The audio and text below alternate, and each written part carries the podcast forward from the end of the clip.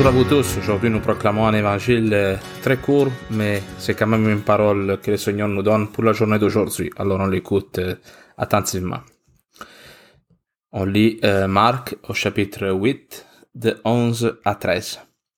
Les pharisiens sortirent et se mirent à discuter avec lui. Ils demandaient de lui un signe venant du ciel pour le mettre à l'épreuve. Gémissant en son esprit, il dit, Qu'à cette génération a demandé un signe, en vérité je vous l'ai dit, il ne sera pas donné de signe à cette génération. Et les laissant là, il s'embarqua de nouveau et partit pour l'autre rive.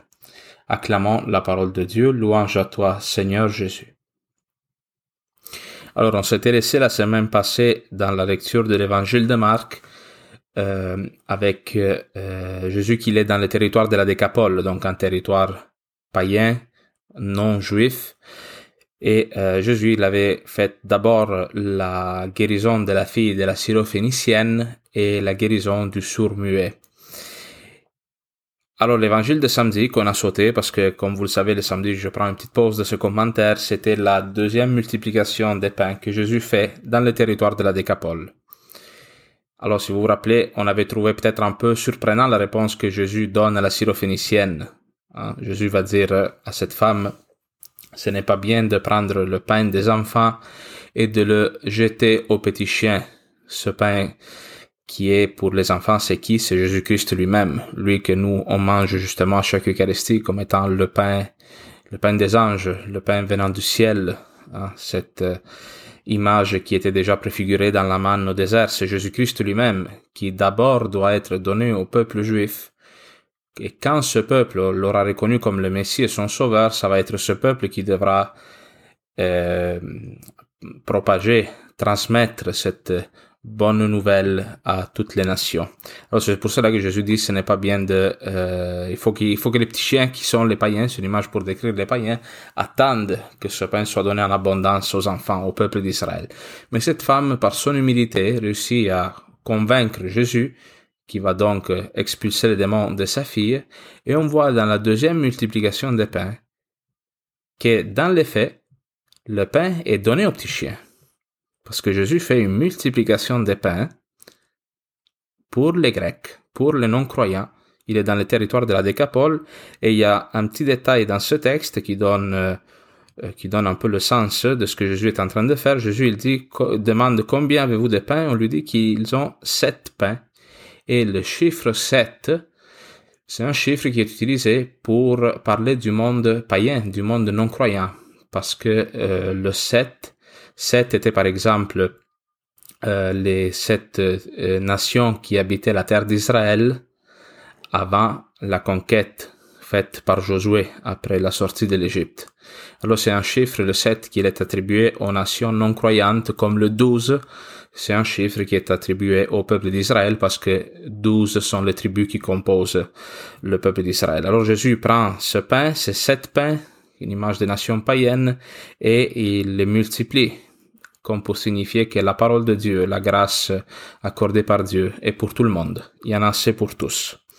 Et on dit à la fin de ce texte que Jésus s'embarque pour euh, passer dans la région de Dalmanuta. Donc Jésus retourne en gros en Galilée euh, les experts disent que Dalmanuta, ça veut dire une région proche de Magdala. Et euh, on, voit au verset 11 qu'il y a les pharisiens qui encore une fois s'approchent de Jésus pour lui demander un signe.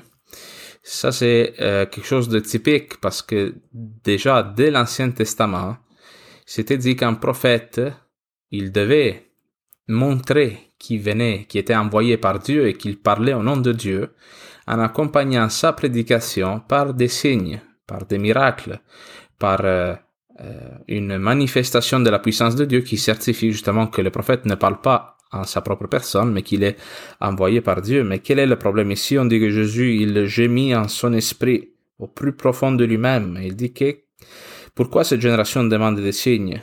En vérité, je vous le dis, il ne sera donné de signes à cette génération. Pourquoi? C'est pas que Jésus ne donne pas de signes, parce qu'on a lu huit chapitres jusqu'à maintenant dans l'évangile de Marc où Jésus ne fait rien d'autre que donner des signes, faire des guérisons, hein, chasser les démons, multiplier les pains, euh, faire calmer la tempête. Jésus fait des signes. Mais pour ces gens-là, il n'y a pas de signes parce que leur cœur n'est pas ouvert pour les voir. Et dans ce texte, on dit que Jésus, euh, il n'y a pas de signes pour eux, mais si on va voir dans Matthieu 16, 1 à 4, Hein? Des fois, c'est bon quand on lit l'évangile de Marc d'aller regarder dans, dans, les parallèles de Matthieu et Luc, parce que Marc est toujours un évangile beaucoup plus simple, beaucoup plus réduit à l'essentiel. Des fois, Marc, par souci de compréhension de ses lecteurs, il va omettre, va enlever des détails aussi.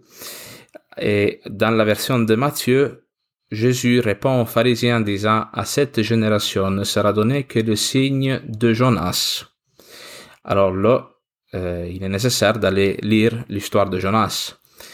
Moi, dans toutes ces émissions, je ne sais pas si vous avez remarqué, hein, je, je, fais toujours des allusions à l'Ancien Testament.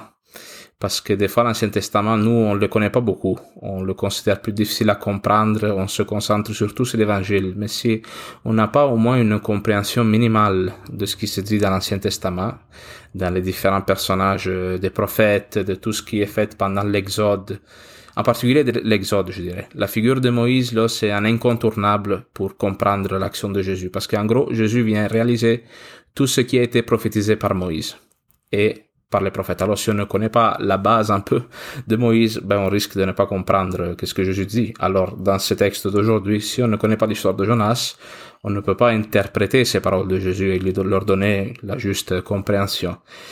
Jonas, c'est un petit livre, c'est à peu près à peine trois ou quatre chapitres hein, dans la Bible. Si vous voulez, vous pouvez le lire, ça se lit à une demi-heure de lecture, peut-être moins encore. Jonas, on en a déjà parlé, c'est ce prophète qui est envoyé à la ville de Ninive, ville ville euh, capitale de, l'empire assyrien. Et euh, pourquoi Jésus parle de ce signe de Jonas? Parce qu'à un moment donné, Jonas, il va s'embarquer sur un bateau et la mer commence à s'agiter, les gens reconnaissent qu'il y a quelqu'un sur le bateau qui est en guerre, qui s'oppose à son Dieu. Et Jonas, il va accepter de se faire jeter à la mer pour que tout le peuple soit sauvé, pour que toutes les, tous les marins, tout l'équipage du bateau soit sauvé.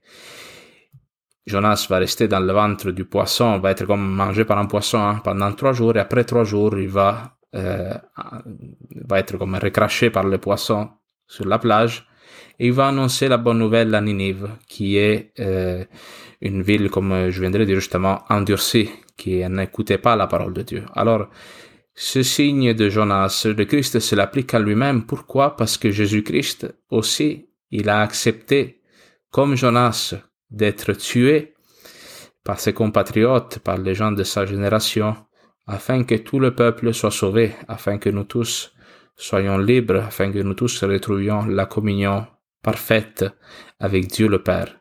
Et comme Jonas, il a passé trois jours dans le ventre du poisson, au plus profond des eaux, l'eau qui est un symbole de mort, le Christ, il va passer hein, trois jours entre sa mort et sa résurrection aux enfers. Le Christ descend aux enfers chercher l'homme, esclave de la mort, hein, Adam et Ève, qui attendaient la résurrection des justes depuis leur péché, et il les amène dans la résurrection, dans la vie avec Dieu. Mais Jésus-Christ, il est aussi, il s'applique aussi le signe de Jonas, parce que la première, euh, le premier instrument de conversion, de salut, c'est la parole, ce n'est même pas les signes. Jonas, c'est l'un des peu de prophètes dans l'Ancien Testament qui n'accomplit pas de miracles qui ne fait rien de spécial. Il fait juste parler. Lui, il parle pendant un temps très court. Hein? Jonas, il prêche pendant une journée que la ville de Ninive doit se convertir, sinon elle va être détruite. Et après, c'est fini. Comme Jésus-Christ. Jésus-Christ, hein, d'après la tradition, ce que les évangiles nous disent aussi, il a exercé sa mission pendant à peine entre un an, un et trois ans.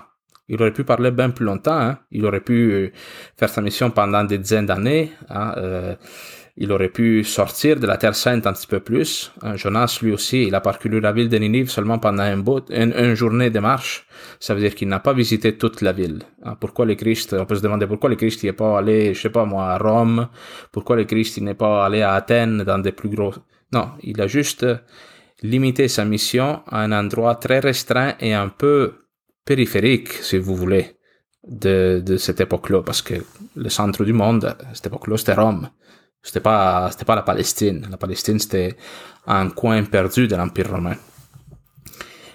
Alors, cette génération, cette ville de Ninive, euh, qu'est-ce qu'elle doit faire pour se sauver? Elle doit écouter, doit écouter Jonas. Un pauvre prophète. C'est, c'est vraiment pas un héros, hein, Jonas, dans son histoire. Il y a d'autres prophètes bien plus je dirais, là, que lui, là, comme Jérémie, Isaïe, euh, justement Moïse, Élie. Le Christ, lui aussi, il vient dans la pauvreté dans ce monde. Il vient comme un homme. Un homme en tout semblable euh, à n'importe quelle autre personne de la Palestine de, de cette période-là. Et les gens doivent écouter sa parole avant même que de chercher des signes. Et nous aussi, nous, on peut euh, constamment demander des signes à Dieu et le mettre, mettre à l'épreuve Dieu. Dire, je veux voir Dieu si tu m'écoutes, si tu es avec moi, alors je te demande, s'il vous plaît, de me guérir de telle maladie, de me guérir de, de faire disparaître la Covid, de, non, d'arranger nos problèmes. Alors, des fois, cela peut se produire, mais la premier moyen de guérison qui à nous tous nous est donné, c'est la parole de Dieu. Et même dans un autre évangile, dans Luc, au chapitre 16, il y a l'histoire du pauvre Lazare et du riche. On, je ne sais pas si vous vous rappelez cette histoire. On dit que, euh, bon, il y a un riche qui, il y a un pauvre à sa porte, et ce pauvre, il n'y a personne qui l'aide, personne qui lui donne un bout de pain pour se nourrir, qui, qui, qui soigne ses blessures, rien. Alors les deux meurent, n'est-ce pas? Et euh, le pauvre, lui, il va dans le ciel, et le riche, comme il a vécu dans l'égoïsme, il a été incapable toute sa vie de voir la, souffrance de ce pauvre, il va en enfer.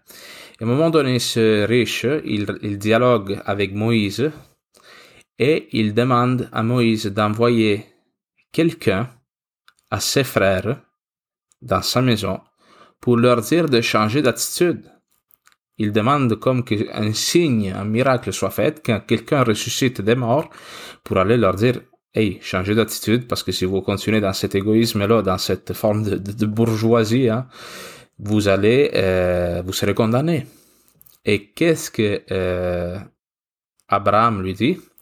Abraham lui dit, ils ont Moïse et les prophètes, qui les écoutent. Et il dit, s'ils n'écoutent pas Moïse et les prophètes, quelqu'un pourra bien ressusciter d'entre les morts, ils ne seront pas convaincus. Alors nous, on a beau demander des signes, des miracles, que notre vie change.